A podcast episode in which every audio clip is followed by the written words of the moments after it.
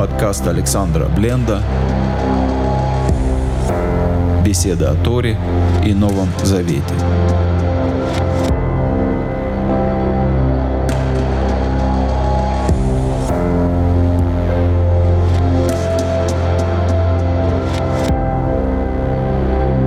Шалом, дорогие друзья, с вами Александр Бленд.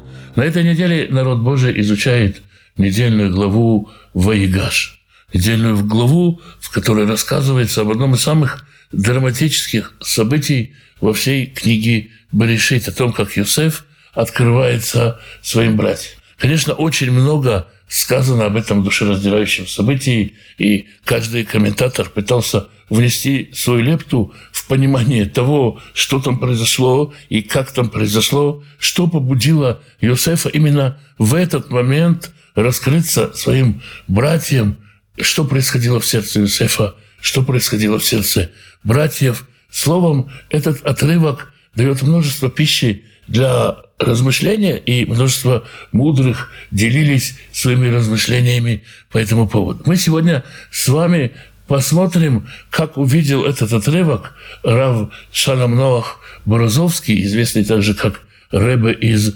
Слонима. Он обращает внимание на то, что написано в первом стихе 45 главы о том, как Юсеф повелел всем посторонним уйти, и, как написано, «Вело амады иш и то», и не было человека, который стоял рядом с ним, «Бeit вода Юсеф аль эль Ахав», когда Юсеф раскрылся братьям своим.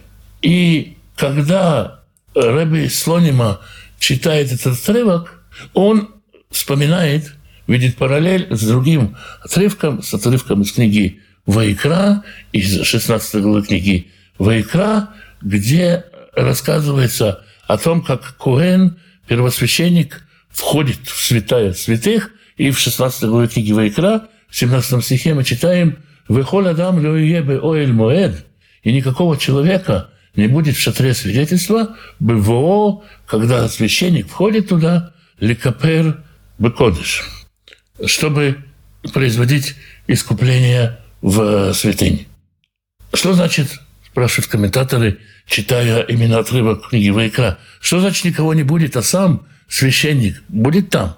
Как можно сказать, что там никого не должно быть, если там должен быть священник? И они отвечают, в этот момент священник перестает быть просто человеком. Совершив искупление за свой дом и за себя, и за народ, он предстает как нечто большее, чем просто человек, как что-то надчеловеческое, или можно рискнуть и назвать это богочеловеческим, как человек, приуготовленный и устроивший свою встречу с Богом. Именно в этом состоянии он должен находиться в святая святых. Богочеловечество – это то, что включается в святая святых у первосвященника. И то, что происходит во время встречи братьев и Юсефа, когда Юсеф раскрывается, очень похоже на то, что мы видим в Святая Святых. Что случилось с Иудой? Мы читали до этого, что братья уже сказали, Иуда сказал уже за всех, мы все будем тебе рабами.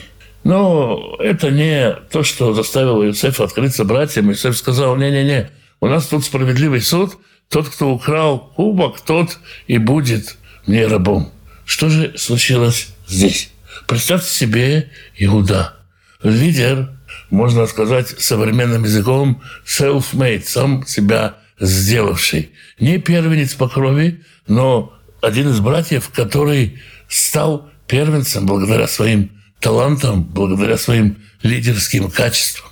И он теперь говорит, я буду рабом какому-то непонятному фантапанеах, какому-то непонятному человеку в Египте.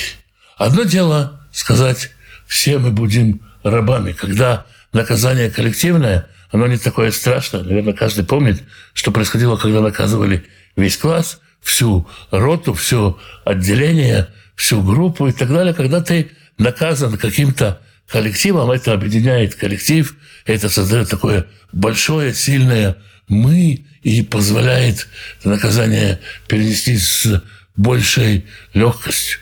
Другое дело, когда ты лидер среди братьев, когда ты Иуда, человек с талантом, с талантом, который уже удалось реализовать, с амбициями, амбиции, которые уже удалось реализовать, и теперь ты помашешь платочком своим братьям, которые поедут к отцу в Египет, а ты останешься здесь рабом. Уровень служения, уровень видения, возможно, Божьего замысла, видения справедливости, который говорит, нет, я не перестану быть иудой. Мои таланты, мои амбиции, мои способности никуда не денутся. Точно так же мы видели раньше, что происходило с Юсефом, который оказался рабом. Он не перестал быть человеком успешным, и все окружающие видели, что Бог с ним. Иуда сейчас решается на такое добровольно. Нет, это не отказ от самого себя. Это не отказ от амбиций. Но Иуда говорит, все свои таланты, все свои способности я готов использовать здесь. Я остаюсь Иудой, но я буду рабом вот этому непонятному, опять-таки, египтянину. Страшное решение, невероятное посвящение себя замыслу. И в этот самый момент и Юсеф тоже раскрывается как человек, причастный замыслу. И когда он говорит, я Юсеф Ашер Махартем, которого вы продали, это не обвинение. Мы видим, что и дальше Юсеф не обвиняет братьев. Юсеф плачет на плече каждого из братьев. Юсеф утешает братьев. Именно Юсеф утешает их, а не наоборот. Юсеф плачет на их плече, а не наоборот. И поэтому, когда Юсеф говорит, я тот, кого вы продали, это не обвинение. Это описание опыта. Я Юсеф, причем я Юсеф проданный. Я Юсеф, который этот опыт, который сейчас пережил Иуда, я его уже пережил, у меня уже было такое переживание, мне это знакомо, каково быть проданным и каково остаться Юсефом, когда ты продан. И теперь это же переживает Иуда. Здесь нету личности, здесь нету э, личного собственного видения своего пути, ведь Иосиф видел свое будущее одним образом, Иуда другим образом. Каждый видел свое будущее. Здесь полное вверение себя в руки Божьи. Снова себя. Не отказ от себя, не отказ от своих качеств. Потому что Иосиф и Иуда были и останутся разными людьми. У Иосифа свои задачи, у Иуды свои задачи.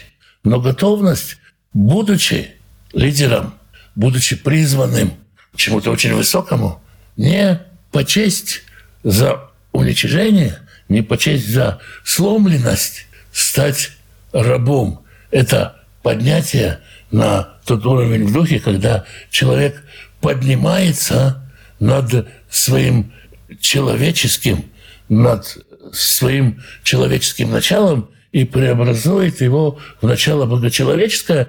Поэтому можно понять, как это видит Раби из Слонима, что там не было человеков – там все настолько осознали присутствие божественного замысла в своем мире, свою причастность к божественному замыслу, что там было восхождение на уровень богочеловеческий подъем на совершенно другой, на более высокий уровень.